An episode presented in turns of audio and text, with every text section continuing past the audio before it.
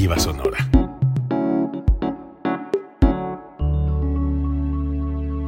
Código Libre.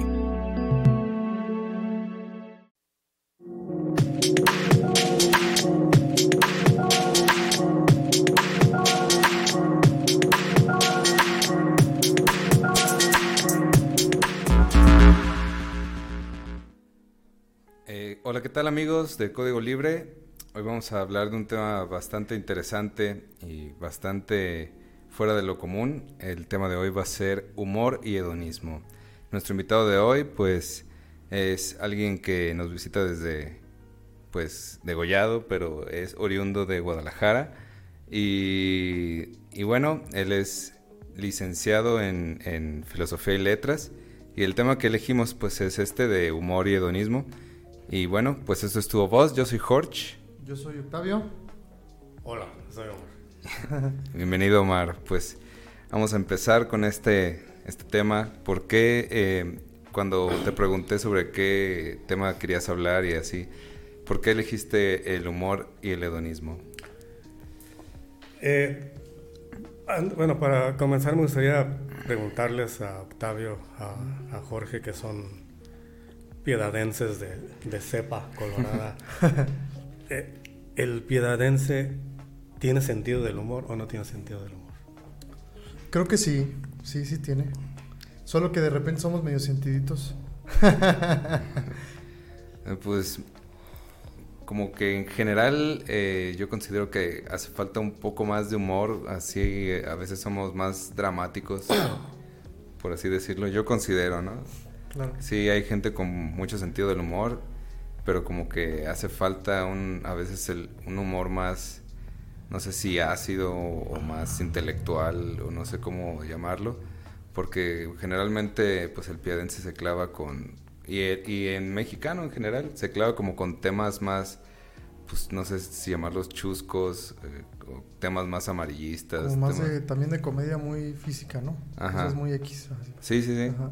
Más que Eh, pensantes. Oc- Octavio Paz dice que somos una cultura muy solemne, muy melodramática e incluso telenovelera. Sí.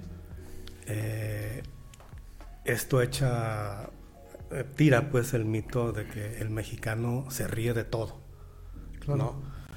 ¿no? Porque dice básicamente pues que nos sentamos, nos ponemos pedos, este, nos contamos chistes, nos sentimos muy chistosos y ya, o sea, limitamos el sentido del humor a eso. A un momento. El resto del año somos muy solemnes. Samuel Ramos dice que actuamos en base a, a desahogos, vaya, ¿no? Nos desahogamos el 15 de septiembre, nos desahogamos con el mariachi, nos desahogamos con el equipo de fútbol, pero que somos una cultura muy telenovelera, muy, muy dramática. Y yo al menos eh, en el mundo editorial en el que trabajo me doy cuenta de que el mexicano tiene tantos tabúes de que es difícil reírse o tocar ciertos temas. Al mexicano no le toques la madre, no le toques la virgen, no le toques, ya sabes, militares. Sexo, bueno, el sexo es un poco ambivalente. eh, militares, este, temas como la educación, temas como La religión. La religión, siempre son a nivel editorial proceso de que va a causar muchísimos problemas y no es cierto exactamente de que el mexicano se ría de todo, ¿no? Decía el cineasta italiano Antonioni, Michelangelo Antonioni, que en general en la cultura latina somos, estamos enfermos de eros. Ujú. Dice, nos encanta, asistimos a una película o asistimos a una canción incluso para ver un desamor. Para ver, eh, no sé si recuerdan, por ahí corríjanme, creo que fue en 1930 cuando con la XCW nace la esta religión de masas que es este la balada romántica, que es el bolero romántico. Sí. Y que el mexicano, vayas a donde vayas, la sea un bautizo, sea una boda, sea cualquier estación de radio, todas las canciones hablan de amor, de desamor, Sí. de pégame, mátame, pero no me dejes. Y aun cuando sea una fiesta, siempre termina con ponte las de Chente, ponte las del mariachi. Las de José José. Vamos a, a terminar hablando de, del amor, ¿no? Sí. Y de ahí que dice Octavio Vaz que hacemos pues una cultura que tiende demasiado a la telenovela, que tiende demasiado al drama. Y eh, que el hecho, aunque digamos que nos podamos reír de la muerte o que haya mucha caricatura, en torno a la muerte, eso no quiere decir que necesariamente nos reamos o que el mexicano se ría de todo, ¿no? Ujú. Eh, por ejemplo, eh, me- para mí da mucho sentido empezar por este tema del humor y, y sobre todo el humor del mexicano, porque, por ejemplo, para mi percepción hace muy, hace falta como buenas películas de comedia, ¿no? Cada que sale una película mexicana y vas al cine y, y, pues si esta es de comedia, eh, hasta ya se está como volviendo un género, ¿no? Como un cliché, ya sabes que va a salir Eugenio Derbez por ahí. O el hijo de Eugenio de Derbez. ajá. Y, y va a tratar precisamente estos temas. Eh, ahora que está de moda pues Netflix y toda esta guerra del streaming, pues salen y salen producciones, eh, tanto series o así. Y las que se supone que son de comedias, yo las veo y sí me quedo como que les hace falta algo, les hace falta como picante, pues. Es como- que no, no te has dado cuenta, por Ajá. ejemplo, que las películas mexicanas que son de comedia terminan siendo el refrito de una, de una película Ujú. de Estados Unidos, de alguna de Adam Sandler de hace muchos años, pero que Ajá. hicieron el remake en México y terminó siendo un fiasco, pues, o sea, Ujú. porque oh, para empezar el humor gringo es muy distinto al mexicano, Ujú. muy, muy distinto. Sí. A eso me, me refería con si existía un humor piedadense. Sí, creo que sí. porque o si podemos hablar de un humor mexicano. Yo creo que incluso en todos los estados de México hay diferentes, obviamente, idiosincrasias. Yo, por ejemplo, el tapatío es más sangrón, es más fresa, siempre es más este, altivo, mientras que puedes ver un chilango y un chilango es más alivianado. Sí. Inmediatamente comienza más el cotorreo, aunque, por ejemplo, un chilango casi inmediatamente es más guarro, casi inmediatamente tiende más al albur sí. que lo que va a ser un tapatío. Por eso les preguntaba si hay una especie de, de cultura en torno al humor, ya sea a nivel radio, gráfico, periodístico, en la piedad. Por eso les preguntaba si sí Pues existía. como tal movimiento creo que está muy apagado en ese tema, ¿no? Por ejemplo, eh, yo como alguien que, que, digamos, eh, pues tengo un lugar donde han tocado bandas o así. Fíjate que muchas veces he pensado la idea de traer un, un show de stand-up o Ajá. alguna cosa por el estilo. Incluso eh, me recuerdo que alguna vez traje un, un show muy fuera de lo común. eh, este personaje se llama El Muerto de Tijuana. Oh, sí, sí, recuerdo. Y, y sí es curioso, dado que eh, hiciste la pregunta, porque empezó según él a dar sus mandamientos en, en su show, pues, como pues, un show, un performance. Y hubo gente que pues se paró y se fue y como que no aguantó, se lo tomó personal o alguna cosa por el estilo. Lo que me hace pues ahora reflexionar sobre eso, ¿no? Eh, hay gente que no puede tolerar el humor como tal. Eh, estamos platicando un poco previo a, a entrar a- al podcast en estos días, que por ejemplo, imagínate eh, en la época medieval el papel de el bufón, ¿no? Que el bufón pues prácticamente se tiene que reír de, del rey. Era el ¿no? único y, que y tenía que hacer reír a todos en la corte, incluido el rey. Y entonces el bufón pues a todos les tira, pero todos tienen como que aguantar vara, a menos de que se pase de lanza el bufón y pues le, le- lo manden a ahorcar o degollar, ¿no? Pero, eh, antes, antes de pasar al tema del bufón, me gustaría regresar un poquito ahorita que mencionaste lo, de, lo del streaming y la, la televisión. Estaba viendo, por desgracia, un programa de televisión abierta de estos mañaneros que entretienen, Oh, ya. sí. pues no sé, supongo que a las señoras o a la gente desocupada como yo. Y estaba una chava intentando contar un chiste, pero era evidente que no se sabía el chiste, entonces tenía el teleprompter. Ajá. Pero era obvio o que anda mal de la vista o que de plano no sabía leer. Entonces mató totalmente el chiste. El chiste. Y e incluso la gente que estaba alrededor de ella se quedó así como, bueno, ya terminó, ya nos podemos reír, que pongo el señal de aplauso. Ujú. Eh, Y es un fenómeno que ocurre. Yo supongo que ustedes recuerdan que teníamos, hacíamos una fiesta y decíamos, oye, pues invita a ese güey porque ese güey cuenta buenos chistes. Sí, sí, sí, ¿No? sí. Y es muy vaciado para contar Pues chistes. muy vaciado, invítale para, para cotorrear. El otro día estaba en una reunión familiar y, y a ver, alguien cuenta un chiste. Todo el mundo sacó el meme, todo el mundo sacó el TikTok, todo el mundo sacó el último video eh, divertido, lo que sea. Pero ya nadie Contó. contó, contó el chiste. E incluso muchas veces no es el chiste, sino la manera Claro. Que la cómo cuenta. cuentas el chiste, que es lo que te hace a final de cuentas reír, ¿no? Como Polo Polo. Yo creo que lo, eh, Tenía chistes malísimos, pero los contaba de una manera increíble que no manches. Sí. Oh, ya ves, tardaba como media hora en Sí. contar un chiste bien sonso. Y Pero te, te- te tenía carcajeando. Y pasa quizá en el humor a nivel eh, televisivo, especialmente en México o a nivel película, que la gente ya no está en lo que cree, pues, o sea, no es tanto el chiste, como digo, sino que ya no sabe contar el chiste y entonces esos programas humorísticos terminan siendo una basura, ¿no? Por el otro lado, si, si recordamos el cine de ficheras que surge desde los 70s, en el cual eh, lo que mencionaba de que el, chi- el- el- el humor chilango de repente es muy ramplón, basado mucho en los ejemplos de la ciudad de- del DF, eh, basado mucho en el albur. Todo ese cine de ficheras, era eso, pues, o sea, desde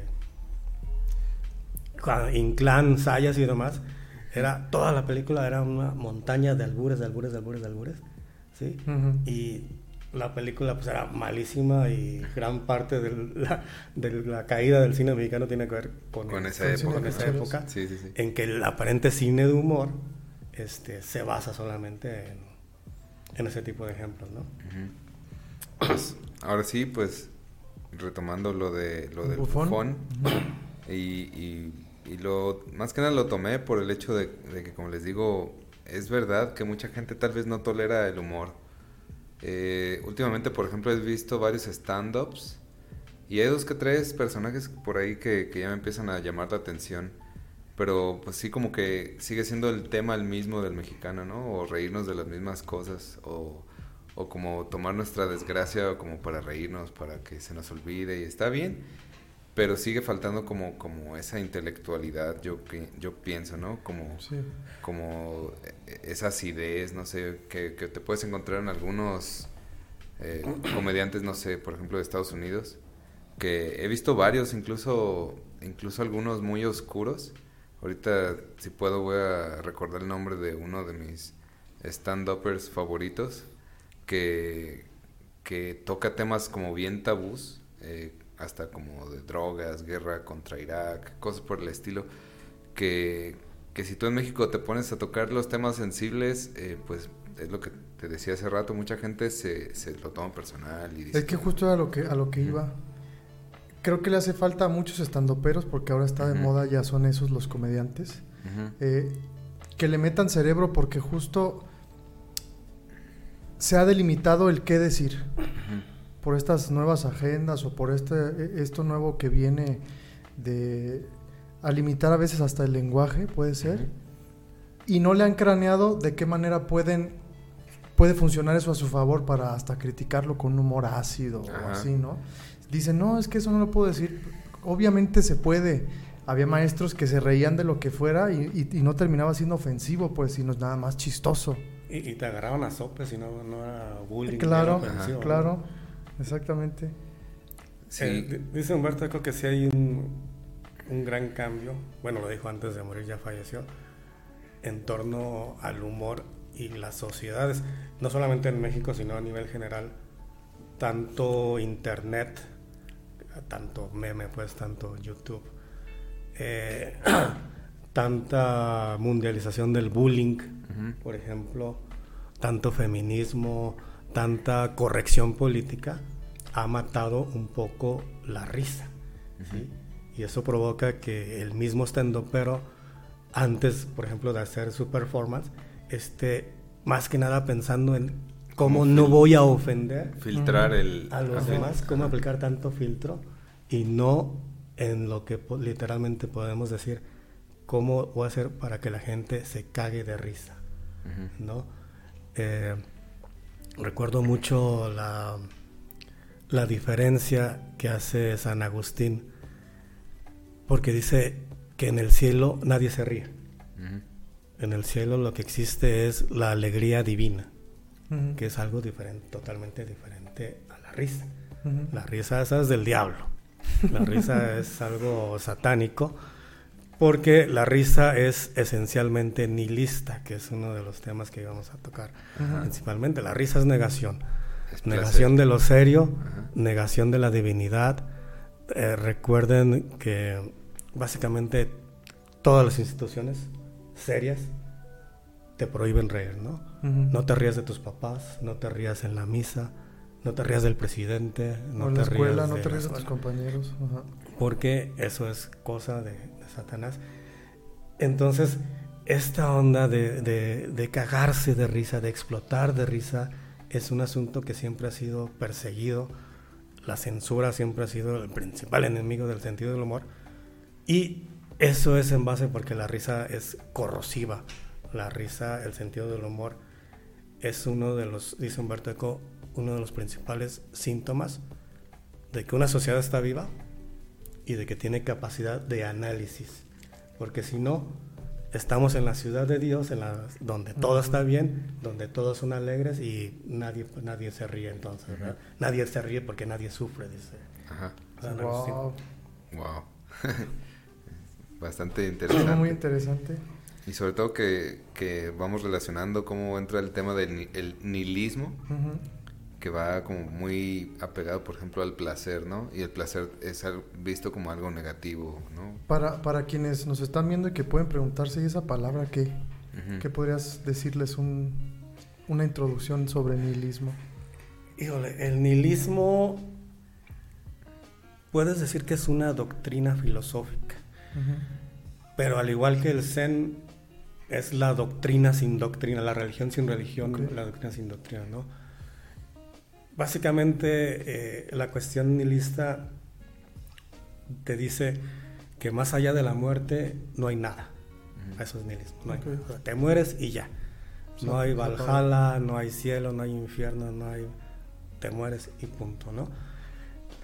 Habría que recordar a los cínicos, a los griegos, eh, que son uno de los principales en mencionar este tema nihilista.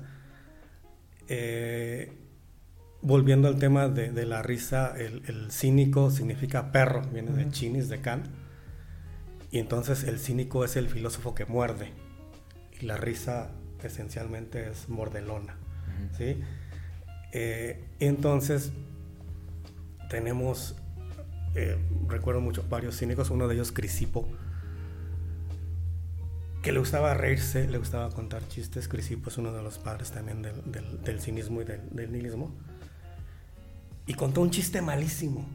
Crisipo estaba un burro comiéndose sus higos de él y le dio al Ujú. burro.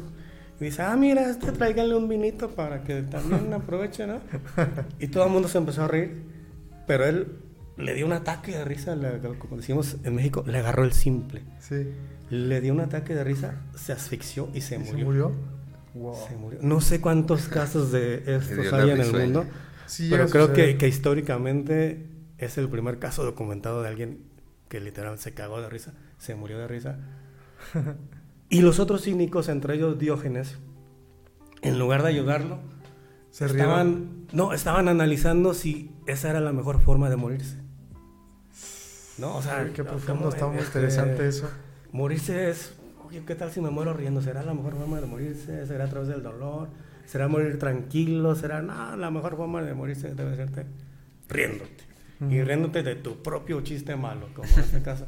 Porque lo único que digo fue lo del burro, ¿no? Que, no, Sí, claro. tráiganle a este burro el vino también para que esté a gusto. Entonces, eh, otro, otro, ah, quiero correlacionar Sí. a, a Diógenes, porque fue otro cínico. Hay quien dice que hubo conexión, que se atreve pues a, decir que hubo conexión entre el Zen y el mundo griego, el cínico. ¿no? a través de los viajes de Alejandro Magno. Porque son parecidísimas las anécdotas de la, de la, religión zen y de los cínicos. De hecho, el mismo Alejandro Magno este, escucha de la fama de Diógenes el cínico y quiere invitarlo a su, a su gabinete, pues quiere que colabore con él, que sea su, su, consejero. Y le dice a Alejandro Magno, pídeme lo que quieras, tú ordena, yo aquí soy Alejandro Magno. Y le dice Diógenes, neta, lo que quiera. Sí, pídeme lo que quiera. Y dice, pasaste a un lado, güey, que me estás tapando el sol. Y, eso, así lo despachó, eso fue lo único que le pidió. sí, pasaste a un lado, güey, que me estás tapando el sol. Y Alejandro Magno, pues bueno, pues ya... En algún lado. en algún lado, ¿no? Hay, eh, te digo esto de doctrina sin doctrina en el, en el nihilismo. Porque siempre hay este, muchísima interpretación. Ok. ¿No? Y muchas veces no es lo que ellos querían. Lo que ellos quieren establecer es la nada y ya. Sin tanta interpretación. Estaba Anaxímenes, todos los, los postsocráticos ahí discutiéndose en los portales de Grecia. No recuerdo sobre qué era la discusión, francamente. Pero llegó eh, Diógenes con un, saca un arenque, un pescado, lo para así en alto y no dice nada, está callado. Eh, todos los filósofos es, no, que el pescado significa la oralidad, no, que el pescado inicia lo del inicio de los tiempos, no, que el pescado... Se cansaron de interpretar y entonces les dice Diógenes, este día será recordado como el día en que un pescado interrumpió una discusión filosófica. Y se bajó y se fue. Y eso era todo, pues, o sea, no, había ningún significado oculto, ningún misticismo, nada detrás. Lo que claro. quería esta doctrina sin doctrina, que es el nihilismo, es decir, no hay nada y punto, ¿no? Está muy interesante. Porque yo creo que radica, bueno, no radica, justo es este tema de la interpretación. Una de esas interpretaciones sería no hay nada después de la muerte, ¿no? También podría interpretarse como que el objeto de la vida es nada, no, no hay un objetivo, no hay nada detrás, un significado. el, sentido del humor. Eh, o sea, a lo mejor el sentido de la vida es el sentido del humor. Hay una historia análoga de, de Chuang Tse, recordarán Lao Tse y Chuang Tse son los padres del, del taoísmo. Y poquito más o menos en las mismas épocas, por eso les decía que hay quien se atreve a decir que estuvieron conectados, cínicos, y, y, el inicio de la religión Zen. Eh, a Chuang-Tse también lo mandan llamar eh, un rey que se llama el rey Chu. Y el rey Chu tiene una tortuga sagrada. Fue una tortuga que él encontró en el valle justo cuando le anunciaron que él iba a ser rey, que ya se fuera a gobernar. Y entonces él ve a la tortuga como un símbolo. La mata, la diseca y tiene como tres cajones de oro envuelta la, la, tortuga, ¿no? Entonces cuando llegan con Chuang Tse, dice, oye, que te vengas acá al gabinete para que seas consejero. Les dice Chuang Tse, ¿tú crees que la tortuga hubiera preferido estar en esas cajas de oro? ¿O hubieras preferido estar aquí, en el lodo, desparramado, riéndose de la vida? Sí. Y le dije, no, pues yo supongo que la tortuga hubiera preferido estar aquí en el lodo. Ah, pues yo también prefiero estar aquí desparramado en el maldito lodo, riéndome de la maldita vida, a ir a un consejo político a tratar de, de, darle consejos a las personas, ¿no? Pues te decía, el amor parece un poco dramático decir que el nihilismo no cree en nada, pero a lo mejor también hay muchos eh, nihilistas o cínicos o gente religiosa que piensa que el sentido del humor es un medio eh, analítico, corrosivo, de cuestionamiento, pero también un medio en el que le puedes dar un este, sentido, un sentido y, horas de felicidad a, la vida. No, recordemos que hay nada más dos lenguajes innatos en el hombre, que es el llanto y la risa. Nadie te enseña a reír, nadie te enseña a llorar, ¿sí? Eh, psicológicamente hay cuatro emociones, ¿no? El miedo, la rabia, ya sabes, Pero innatos, innatos, innatos son esos dos. Y de hecho también se ha extendido la, la discusión Así los animales también lloran o También ríen. ¿no? Por ejemplo, mucha gente interpreta el aullido del perro como un acto de tristeza. Ujú. O hay quien también Así dice, es, no, mira, es que el perro se está riendo, vele en la cara, o, ciertos animales en ciertos Ajá. momentos tienen, ejecutan esos momentos que son aparentemente naturales. Pero bueno, la discusión sigue, no, que un perro no se puede reír, o que un perro no puede llorar, o que o cualquier otro animal, ¿no? No tienen esa Claro. capacidad.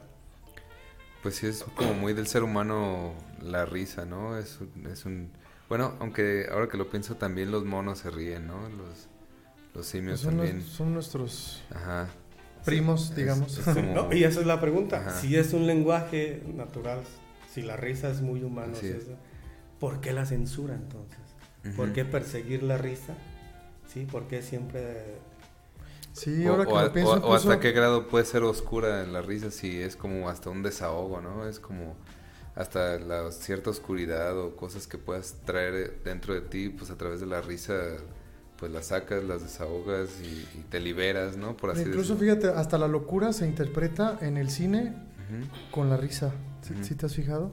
O sea, es tan mal vista la risa, a lo mejor a veces colectiva, que cuando ves a un loco, me hizo recordar la película de él, de Buñuel, cuando este güey se vuelve loco y que va a la iglesia y todos están riendo de él. O sea, la risa está mal vista. Y para interpretar que alguien está loco, pues está imaginando que todos se ríen de él. Incluso hay gente que cuando ve reírse a alguien en la calle piensa que se está riendo de, de- de su persona, ¿no? Ajá. No, pues del cine podemos tomar un buen de elementos, ¿no? Por ejemplo, ahorita me viene a la mente esta película de, de Stanley Kubrick, Full Metal Jacket. Oh, sí, sí. El soldado que, que llega como muy cómico y muy risueño y el general lo hace prácticamente pedazos hasta el grado de que, de que se vuelve como malo al final, ¿no? Ajá. Es, es como una- un ejemplo así que, que me viene así a la cabeza. Sí, ese- dice George Bataille que el hombre ilumina la oscuridad con su risa. Dice, Ujú. Solamente que el hombre cuando llora o cuando ríe es cuando es hombre, Ujú. porque es lo que es eh, natural en el ser humano. Ahorita que mencionas eh, el tema de, de la locura, hay dos libros maravillosos. Me preguntabas al principio por qué, porque mi tesis está basada en esos dos libros de Michel Foucault, que son la historia de la locura en la época clásica.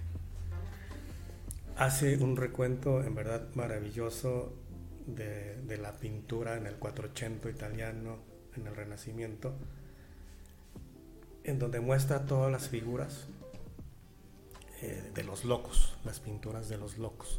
Por ejemplo, la más famosa quizá la nave de los locos, donde está Demócrito, está Diógenes y están dos bufones que los, mencion- que los mencionabas rodeando la tierra. ¿no? Ujú. Es la famo- van en la nave de los locos, van en un barco y la verga del barco la, le dieron en la madre al árbol del paraíso y con eso hicieron la- el asta del barco para navegar los locos.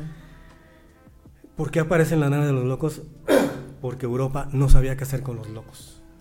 Entonces los trepaba a un barco Y los dejaba ahí. los sí. aventaba en un río y yo, órale, ahí A ver, que A topen donde topen, lo que les pase, lo que les pase. Ajá. Y punto. Qué increíble.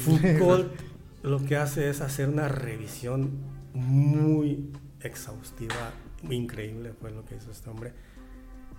Revisando caso por caso por qué habían metido a fulano, a sutano, a perengano al manicomio. Como, al igual que la brujería, resulta que es que fulanito dijo que estaba loco. Es que se ríe demasiado. Es que o sea, los pretextos más estúpidos Sí, estaban detrás de por qué alguien era considerado loco. Y al final a lo mejor terminaban convirtiéndose en re- verdaderos locos por Es que porque los metían en ese lugar, ¿no? Precisamente eh, las condiciones, o sea, no, no- no- imagínate las condiciones en esa época de Claro. salubridad, de higiene, de, de atención, eran horribles. Eran- El pabellón número 6 de Anton Chekhov narra precisamente como un hombre que tiene depresión lo meten al manicomio y cuando ve las condiciones del manicomio termina por volverse efectivamente Claro. loco, ¿no? Entonces lo que cuestiona Foucault es quiénes somos para decidir que tú estás loco Porque te está riendo mucho. A ver, como que tienes una miradita muy alegre, te, te, vamos a mandar al psicólogo. ¿Bajo qué criterios dictaminamos que una persona está loca? ¿Bajo qué criterio dictaminamos cuánta, es, cuánta risa es suficiente, vaya? Claro, para decir ¿Cuáles son los límites de, de, la risa? Yo confieso que el otro día me reí porque se cayó una, una señora. Pues es que es, casi inevitable. Se bamboleó bien sabroso para un lado, se bamboleó bien sabroso para el otro, y de repente, ¡pum! Se cayó. No se dio un madrazo, no es así de trágico. se cayó yo. Pero instintivamente se me salió la risa. Y me metieron un sopapo porque me andaba tan burlando. es que no, no es que me esté burlando. Pero fue cómico. Que hay situaciones, eh, ahora sí que tragicómicas, este, el payasito que se ríe en el circo, ¿no? Que te hacen reír, pues, no, no, no, de manera natural, sin la necesidad de caer en que me estoy burlando o con que estoy haciéndole bullying a alguien o con que estoy, sino simplemente la risa a veces aparece de, de manera natural. Y entonces Foucault lo que cuestiona en varios, bueno, casi toda su obra, Vigilar y Castigar, la historia de la locura de la época clásica, es decir, quiénes somos y bajo qué criterios, qué criterios estamos estableciendo para decir, no te puedes reír, esto está loco, esto está bien esto está mal, ¿no? Está bien o mal reírte de, tal cosa. De hecho, a veces yo he pensado algo de que no sé, ¿será que de verdad están locos muchos? ¿O que realmente ven una realidad que es más cercana a una realidad más objetiva, podría ser? Que los locos somos nosotros, los serios. Ajá, exactamente. Que lo, trip así, siempre he tenido como un trip de esos y digo, ¿de verdad está loco mi compa este que le dicen el loco? Ya le dicen el loco. sí, otra de esas anécdotas de, de juventud, ¿no? Porque nosotros nos poníamos apodos al inmenso, ¿no? Siempre había un pollo, el loco, siempre había que el charal, que lo que sea. Y no pasaba nada, ¿no? Claro, no pasaba nada. Te echabas carrilla. Además, muchos se, se, quedaron con el apodo para siempre. Todavía los ves y qué onda, y, les dices el apodo. Así es. Y hoy automáticamente ya eres este, acusado de bullying, acusado de, de lo que sea, ¿no? Eh, en el caso especialmente, por ejemplo, ya no digamos de, del presidente, ¿no? Hablar mal del presidente ya es motivo de infarto en un gran sector de la población. Y, qué triste, yo al menos recuerdo mi generación, hay un libro de, que se llama La colina del perro, de Eloy... Ay, se me, se me fue el nombre. La colina del perro hacía referencia a una serie de casas que construyó Miguel de la Madrid, allá de 1982. Y él tenía su casa, su mansión de lujo. Y le decían la colina del perro porque él era el perro. Miguel de la Madrid, así le decían el perro. ¿Sí? Y decía, no, solamente tienen que pasar varios meses para que te den ganas de mentarle su madre al presidente, al preciso o al perro, ¿no? Sin importar de qué partido, de qué país, de qué es el presidente, es corrupto, hizo pacto con... Hay que mentarle su madre al presidente, ¿no? Y hoy, con esta corrección política, no puedes ni siquiera tocarle el pelo al cabecito de algodón porque...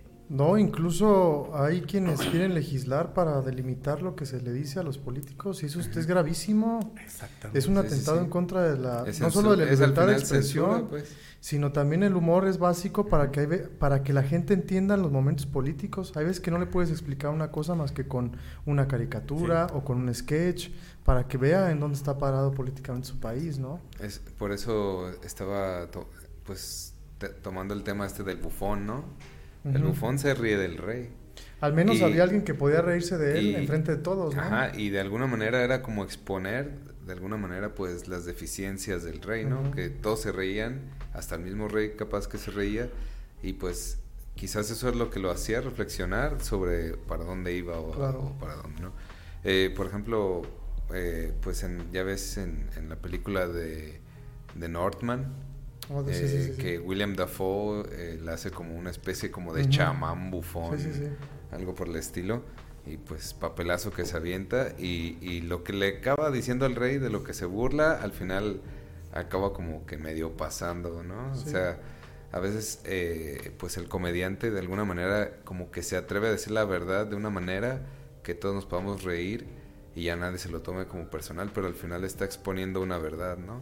Y también Estás- esa verdad te puede llevar a la reflexión. Eso es Ajá. interesante también a veces del humor, ¿no? Ujú. Así es. Ujú. Ahora, ahora que mencionas al, al bufón, eh, más o menos en la misma época, al menos en el siglo español, aparece la, la novela picaresca. Recordan, el, el pícaro es, obviamente, su nombre lo dice aquel que picaba. O sea, el, el pinche en la cocina, que, que picaba la cebolla, el que picaba la verdura, o el que picaba a los toros. Antes de salir ya ven que la, El picador, sí. sus esos eran los pícaros. Como tenían una profesión muy deleznable, no les pagaban. Claro. Les daban un plato de sopa, les daban una copa de vino y órale. Ah. Entonces, ante la ausencia de salario, los pícaros eran contratados por el AMPA para robar. Pero en el AMPA ya no picaban, mordían. ¿sí? Entonces se lanzó a morder a fulano significa que se lanzó a robar ujú. a sultán, ¿no? Recordarán que en México la palabra morder es... La mordida es de corrupción. Eh, recuerdo, por ejemplo, la expresión me mordió un tamarindo. No sé si lo ubican, porque al menos en Guadalajara los tamarindos traían un pantalón café tamarindo y cada que te quitaban dinero decías me mordió el, el tamarindo, ¿no? Viene de la novela picaresca, cuando los pícaros iban a morder, iban a robar. El pícaro, entonces la novela picaresca expone precisamente todas las deficiencias, todas las carencias, toda la pobreza en la cual vivía el pueblo. ¿Por qué? Porque obviamente el rey y la nobleza vivían detrás de sus castillos, detrás de las murallas, y nunca se daban cuenta de qué es lo que pasaba. Y la novela pic- picaresca, a través del sentido del humor muy fuerte, muy picante, exponía la realidad de la sociedad de la España del siglo de- del famoso siglo de oro, Ajá. que bueno, fue siglo de oro para algunos reyes nada más, y no para, Y para la de aristocracia. Ajá. Muy interesante. ¿Cómo? Porque nuestro tema de hoy, y eso es lo que a lo que quiero llegar, es humor y hedonismo. ¿Cómo lo conectas ahora esta parte del hedonismo? Eh, hay, hay varios factores. Eh, yo creo que está en primer lugar el, el factor lúdico. Hay dos palabras que me interesan mucho, eh, el lúdico y, y el hipocorístico. El lúdico viene de Lidis, de Lidia, era una ciudad en Medio Oriente que es conquistada por Ciro, rey de los persas. Cuando ve la ciudad es tan hermosa que dice, Ay, no, no me dan ganas de quemarla ni destrozarla, ¿no?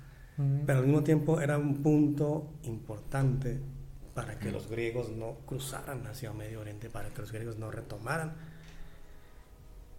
Entonces lo que hizo Cero fue llenar la ciudad de prostitutas. Vamos a hacer aquí burdeles, bares y todo. Y por ley, todo el que entrara a Lidia tenía que ponerse de pedo o irse O con la con una prostituta, prostituta. o ambos. ¿no? Órale. Y así mantuvo más o Muchos menos estarían la bien ciudad en paz. Hay algunas ideas para el siguiente presidente de la piedad. Lo, lo curioso es que la palabra lúdico hoy se usa, se usa mucho en pedagogía. Sí. Pero más Porque como de los el- sentidos, ¿no? El aprendizaje con los niños Ajá. debe de ser lúdico, Ajá. debe de ser hedonista. De ahí Como es donde siento. comienza la conexión. Lo curioso es que Lidia fue una ciudad que fue convertida en, en un burdel, pues. Pero de ahí viene este, la sensación de hedonismo y la sensación de juego. Ok. La otra palabra que te mencionaba era la, la cuestión del hipocorismo. Recordarás que el hipocorismo es, eh, viene también del griego, significa llamar cariñosamente a alguien. ¿no? Por ejemplo, a este le decimos el George, pero se llama Jorge. Jorge, sí. Pero el George es el hipocorístico de, de Sí, sí, George, sí. ¿no? Hay hipocorísticos muy profundos. Eh, se me viene a la mente, por ejemplo, Pepe. ¿Tú sabes por qué a los José les dicen Pepe? Eso es- no, no sé. ¿No? ¿Por qué? Porque José, el papá de Je- no es el papá de Jesús, Sí, no es, no es, no es. es el padre putativo, Ajá. el pater putativis. Sí. ¿sí? Por, lo tanto es Pepe. Pepe. Por lo tanto es Pepe. Y es el hipocorístico. Mira, De ahí viene el nombre dato. Pepe para del- los José. Del hipocorístico de José. Entonces, el hipocorístico es una figura que te permite jugar con el lenguaje. Y si hay algo con lo que el mexicano es bueno, es jugar con el lenguaje. Con Totalmente. sentido del humor y con el Uy, los chilangos se pintan solos. Sí, sí, sí. Es No, increíble la cantidad de cosas que podemos decir Ajá. simplemente por cambiarle, en vez de, decir- en vez de decirle, tráete una Kawa, tráete una Kawasaki. Sí, sí, sí. Tráete una Kawasaki bien muerta. Ajá. ¿sí? Y si eres mexicano entiendes que te debes de traer una caguama bien helada. ¿no? Sí, si sí, te sí. escucha un extranjero va a decir, ¿qué, qué, qué es Kawasaki? qué dijo bien este muerta?" vato? ¿Qué dijo? ¿En qué idioma están hablando? Ajá. Eh, y es lo interesante de, de cambiarle un poquito el sentido, la sintaxis y el sentido de la palabra, porque mucho de esto se hace jugando. Ujú. ¿sí?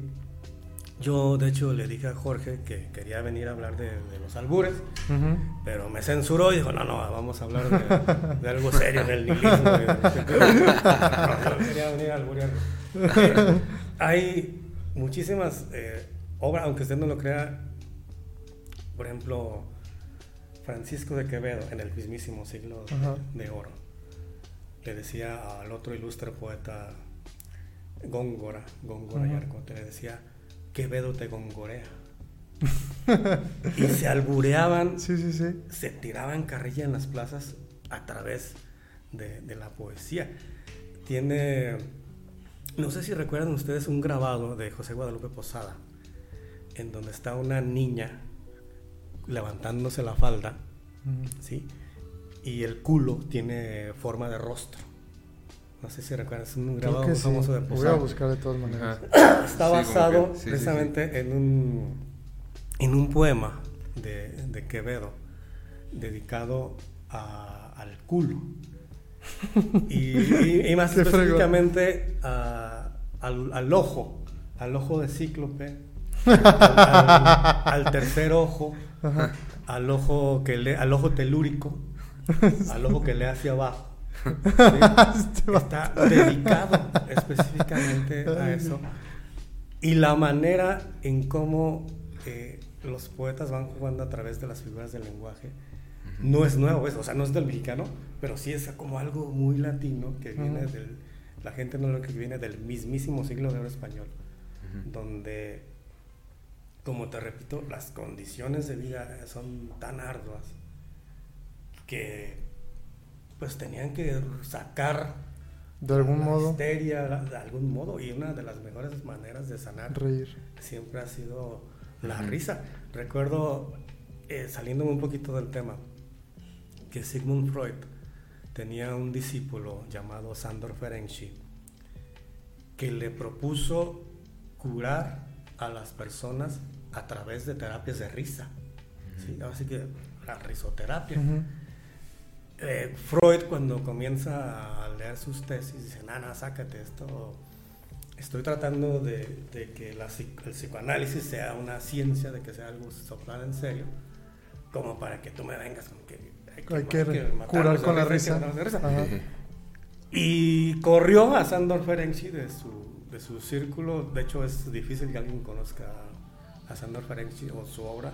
De hecho, su obra básicamente se llama Textos Póstumos porque fueron publicados después de morir. Pero es muy interesante cómo muchas eh, escuelas o terapeutas contemporáneos tratan de sanar esta gran cantidad de, de estrés con el Ujú. que vivimos a través del hedonismo Y la y risa. a través de la risa, ¿no? Eh, tuve la desgracia de ir a la prepa de mi hijo hace uh, un tiempo y una de las maestras me decía que si no tienen tres casos diarios de ataques de ansiedad o ataques de pánico todo, no, no están en O sea, que diario, diario, diario, es increíble la cantidad de jóvenes Hoy con esto de la pandemia sí quedaron medios Sí. Hubo algo ahí que, movió a la sociedad que muy fuerte. Pandemias, que guerras, que todo lo demás, que quedan totalmente trastornados Ujú.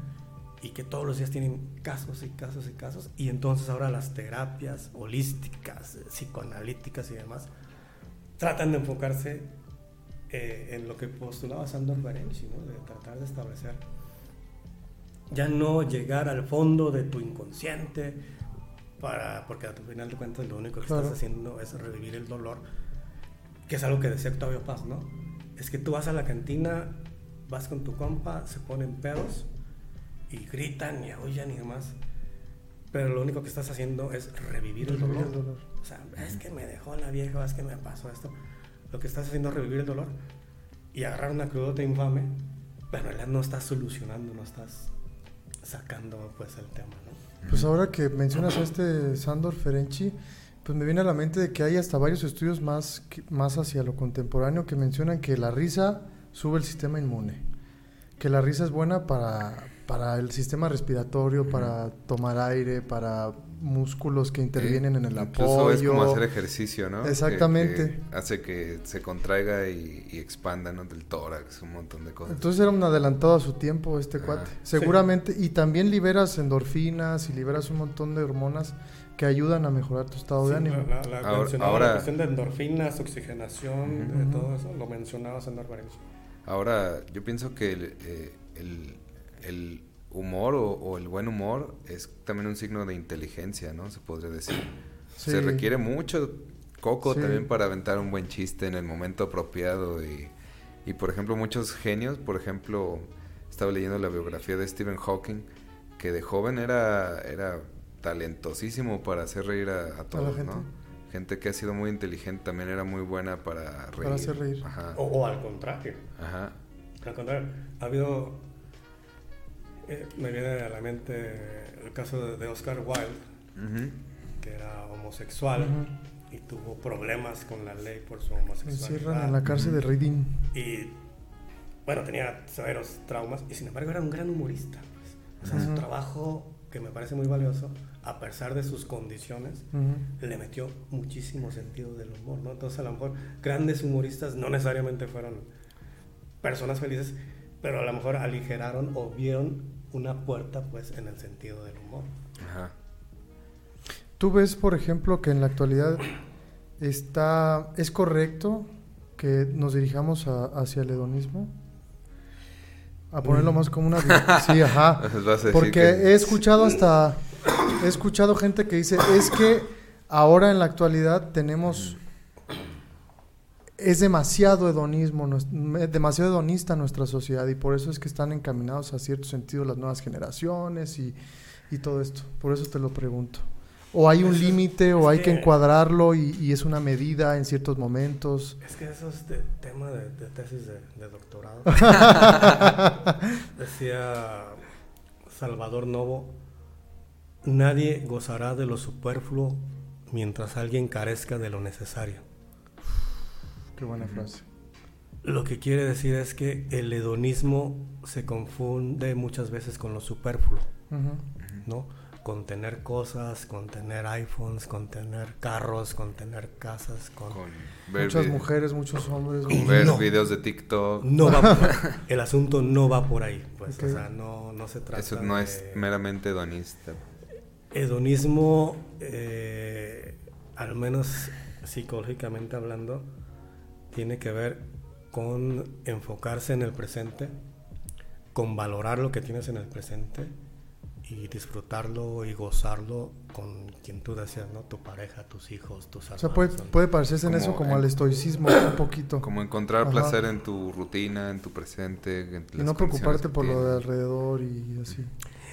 Eh, no, ta- no, no, es, No es tanto no preocuparte, sino porque darte, el darte hedonismo momentos. con el sentido del humor, hemos lo que hemos mencionado es que el, el sentido del humor es siempre estar como alerta, analizando Ok, ya. qué es lo que ocurre, pero sin la necesidad de que te amargues, pues. ¿no? Es una manera de conectarte con todo lo que pasa, pero reírte de que a veces hay desgracias, ¿no? Por ejemplo. Si te pones a ver, hay, este, yo por ejemplo que trabajo en el mundo editorial, Todos los días hay malas noticias, Sí, todos los días. De cualquier, desde las que son muy graves hasta las que son muy pinches o mensas, ¿no? Y debes de tratar, pues, de, de como tratar de ser mejor persona, involucrarte en cuestiones que van desde políticas, sociológicas, ecológicas, este, educativas, tratar de siempre como de poner tu, tu granito Tu de arena. arena. Pero si, si, si te amargas pues por todo lo que pasa. Claro, porque no estés ahí pensando en es que está mal y por eso tengo que hacer esto. y, ah. Sí, e- exactamente, Ajá. ¿no? O sea, es como si, como si yo ahorita voy y tiro el, el bote de basura aquí en la calle. Pues yo sé que está mal, ¿no? O sea, Claro. Yo sé que tengo que guardarlo, lo meto en mi carro, hasta que llegue a mi casa lo tiro y punto. O sea, no me voy a preocupar por toda la basura que veo tirada, o por, era este cabrón ya tiró esta basura. mira". O sea, tampoco puedes caer en eso, Sí. pero al menos a través del sentido del humor puedes ser consciente de qué es lo que pasa y tratar de conjuntarlo. Es un proceso, no sé, digo, es- no soy, yo no, no vine a dar consejos ni a dar eso, simplemente de lo poquito que he leído, pues más o menos tratas de sacar un poco esas, esas Ujú. conclusiones. Y al menos a mí, que me la vivo viendo noticias, el sentido del humor para mí sí es algo sagrado. Ajá. Es una especie de, liberación, ¿no? De escape. Sí. Y es algo común, eh, incluso, o sea, hasta, no sé, eh, por ejemplo, pues todos aquellos que han probado la marihuana, o los que no, pues ojalá... De lo que se pierde. ¡Ah! Eh, pero, pero es como cuando dicen, ya te dio la risueña, ¿no? Ya, ya, ya le dio el ataque de risa sí, y, sí. y eso de alguna manera lo ves como, pues, como algo positivo, ¿no? Sí. como- Vamos a acordar la transmisión porque George ya sacó el, el churro. O sea, No, no hay, hay muchas maneras en las que desahogamos, es verdad, a través de la risa. Incluso, pues como dices, un bebé a veces pues ve que alguien se cae o algo así y empieza a reírse, ¿no? Y, y no sabe ni hablar ni nada. Entonces, como algo pues muy natural, es yo pienso que es algo que hay que seguir alimentando porque si no lo alimentas, pues digamos que del otro lado se va acumulando pues un montón de cosas que por ejemplo, me gustaría, ah, ya que dijiste la pregunta de que cómo es el piadense, si tiene humor o así.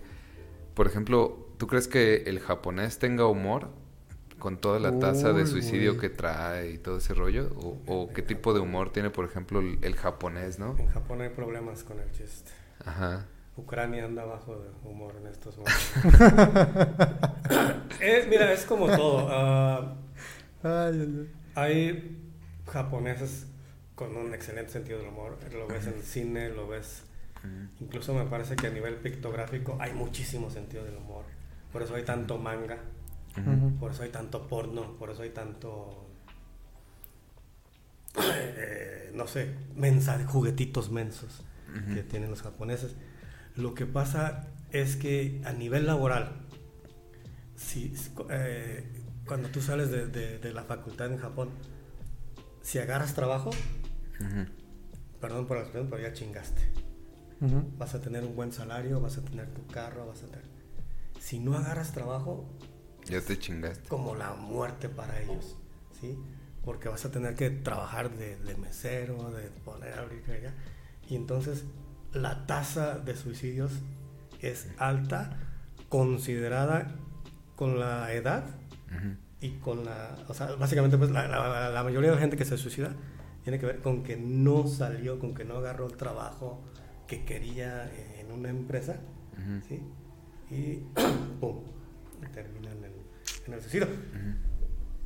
Ahora, eh, no necesariamente, pues, eh, lo que quiero decir, el hecho de que quieras, de que tengas sentido del humor, no quiere decir que todo el tiempo vas a llegar a contar chistes o vas a- Ajá. o sea, también te deprimes, también te... Ah, Lo que decíamos del bufón, ¿no?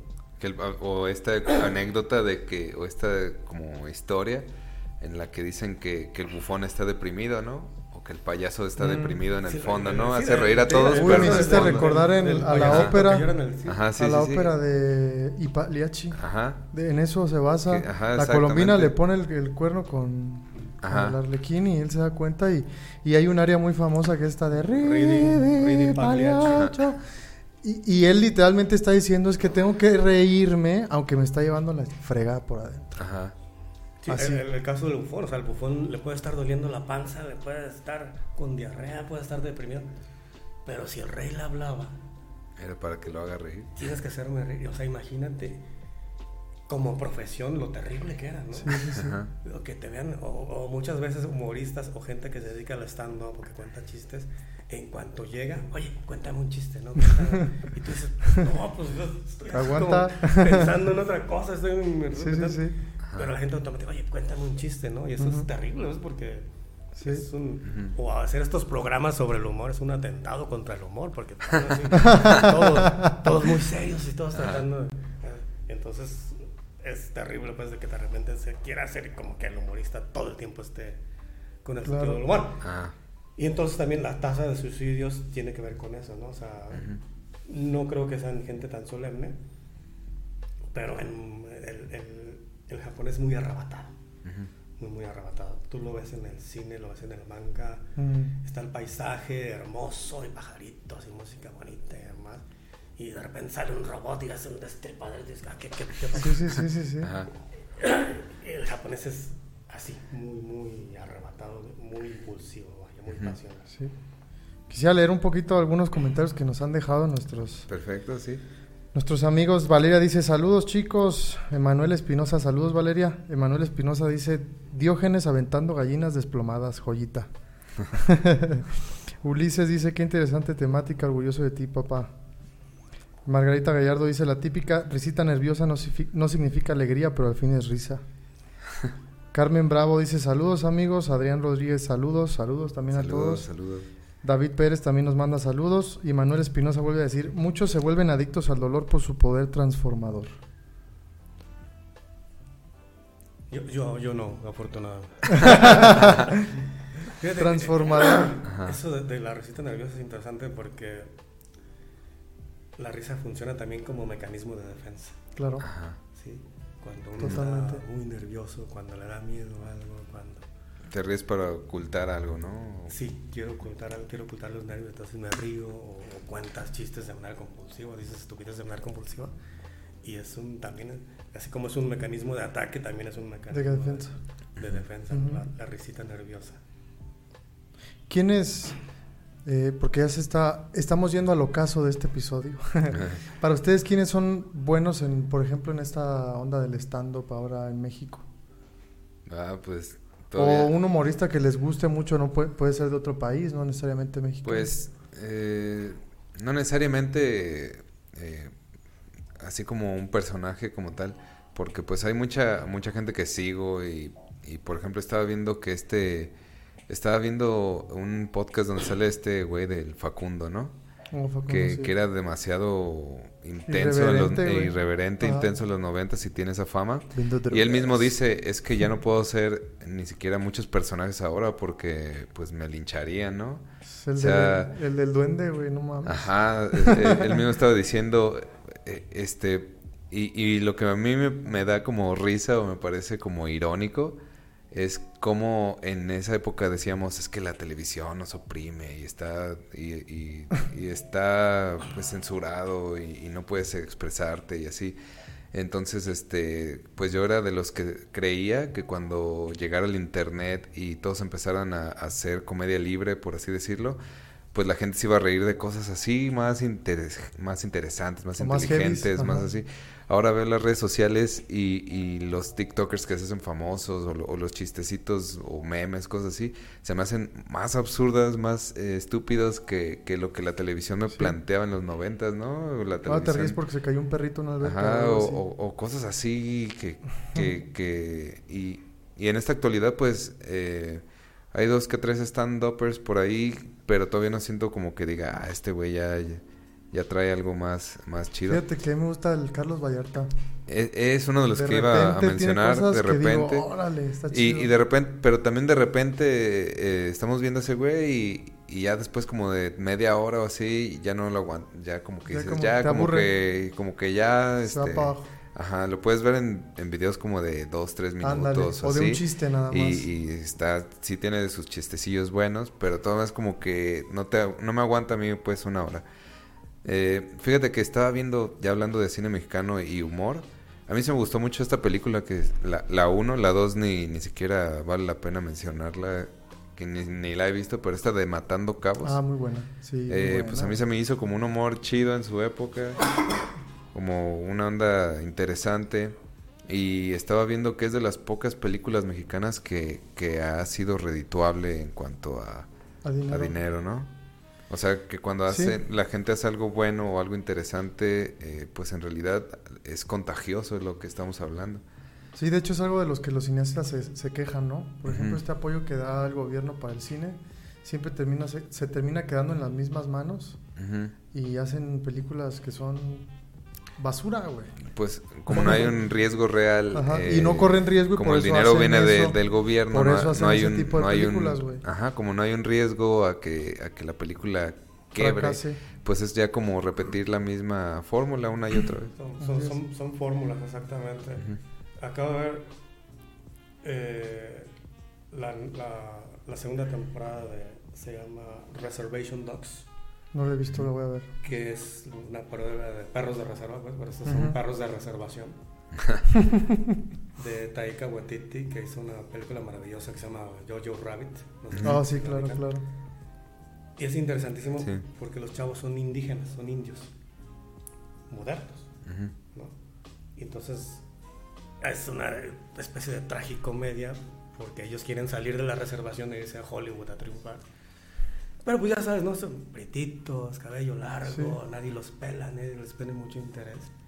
Y a partir de ahí surgen muchísimas situaciones de, de humor. Imagínate qué maravilla que en vez de hacer tanta comedia estúpida en México, le dedicaran un programa de humor a los indios en México. No, y ese argumento está buenísimo porque son ellos mismos que, que, tienen estos que los oprime todo este esto de que hay el racismo, la xenofobia, bla bla bla. contemporáneo. Exactamente. En los indios, pero lo hace con sentido del humor. Pues, Exactamente. se llama Reservation Dogs, que es eh, me pareció muy interesante el, trabajo de este hombre de Taika Waititi. Yo no soy la verdad pero yo soy como ya viejito, yo siempre me quedo como Monty Python. Ah, muy bueno. Todos los sketches que hacía Monty Python, las películas que se atrevieron a hacer en su época, me parece que hoy no tendrían cabida, para empezar con la vida de Brian, tienen para, para llevarse la, censura totalmente, ¿no? Pero sí, la verdad, no, no, yo no veo mucho stand-up. Y, y, por ejemplo, ¿qué autor en general, ya sea de literatura o, cualquier eh, eh, digamos, cualquier ramo, no, no tanto estando peros, como qué autor mexicano podrías recomendar en, en cuestión de humor, en cuestión de... lo que pasa es que somos una cultura muy, muy solemne y hay pocos, pocos autores. Guillermo Sheridan, eh, Ibargüengoitia, Los Relámpagos de Otoño, a veces el mejor eh, Juan José Arreola. Hay un escritor poco conocido, tapatío que se llama Luis Usabiaga. Eh, tiene un libro que se llama Recuerdos que miran con ojos de cacalota. Desde el título hace una serie de ensayos de, de cualquier tema, ¿no? Desde cómo rasurarse hasta Uy, ese buenísimo ese libro. pero con sentido del humor. Casi casi es, es, como si escribiera un poema, pero con sentido del humor. Todo el texto. Es buenísimo. Pero digo, fuera de Sheridan y Balbuengoitia, este, no hay. Quizá José Emilio Pacheco como cuentista.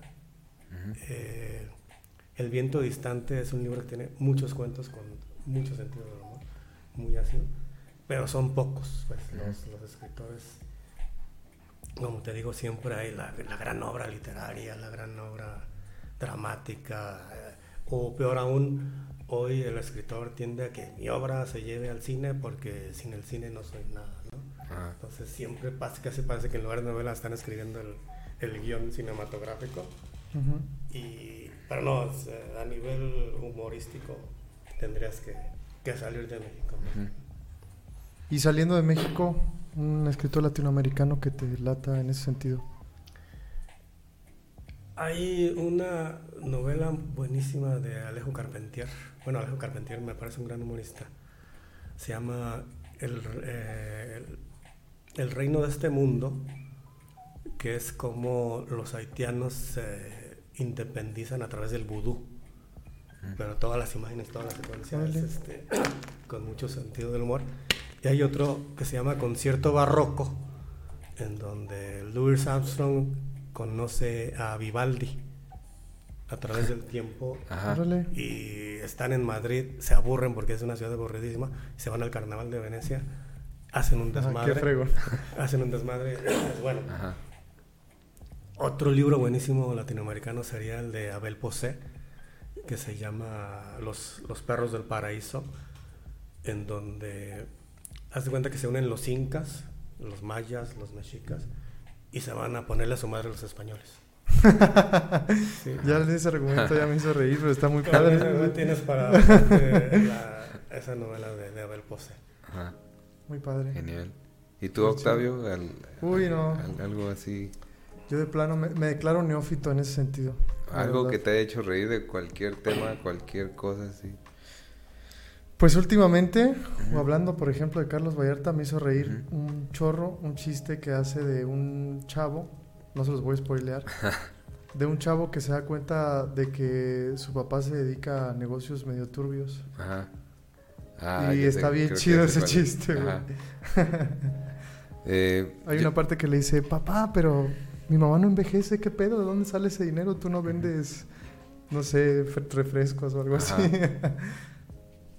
sí, tiene buenos el Carlos Vallarta. Y ya que estás hablando de, de, de pues, podcast, digo, de, de stand peros. Eh, eh, ya me acordé, el que yo mencioné al principio se llama Bill Hicks. Bill Hicks, ok. Que es de la época de los noventas.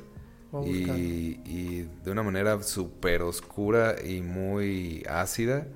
Este, si lo aguantan, eh, se lo recomiendo mucho, los va a hacer reír un chingo y, de una manera muy, muy irreverente también. Hay un chavo también de Estados Unidos que es de ascendencia mexicana. Y es actor de doblaje, un gordito. Nada más que no recuerdo su nombre. En el siguiente podcast se los voy a poner, o incluso aquí en abajo en los comentarios se los pongo. Tiene unos chistes buenísimos ese compa. Ajá. Buenísimos. Incluso hay cosas que en México o, o, allá incluso se los han censurado. Hay un chiste buenísimo de que tiene un amigo negro y burlándose de él le va y le deja a la puerta de su hotel un, un pollo frito, güey. Porque es que les encanta, ¿no? Se supone. Así. Y es todo el chiste se basa en eso. Y es una historia real. Órale. pues excelente. Eh, pues me parece que ya, ya, llegamos al final de, este podcast. Súper bien, eh, muchas gracias. Muchas gracias, Omar. Si pues, pues, no, no vas a contar un chiste para... no, no, yo te dije que venía a, los albures. bueno, pues esto fue el tema de humor y hedonismo. En algún momento vamos a retomar estas ideas y pues para el siguiente pues ya nos traemos unos chistecitos y unas Kawasakis. Así que esto fue tu voz, yo soy el Jorge. Yo soy Octavio. El Omar, buenas noches. Y nos vemos la siguiente. Nos vemos el jueves a las 7. Gracias.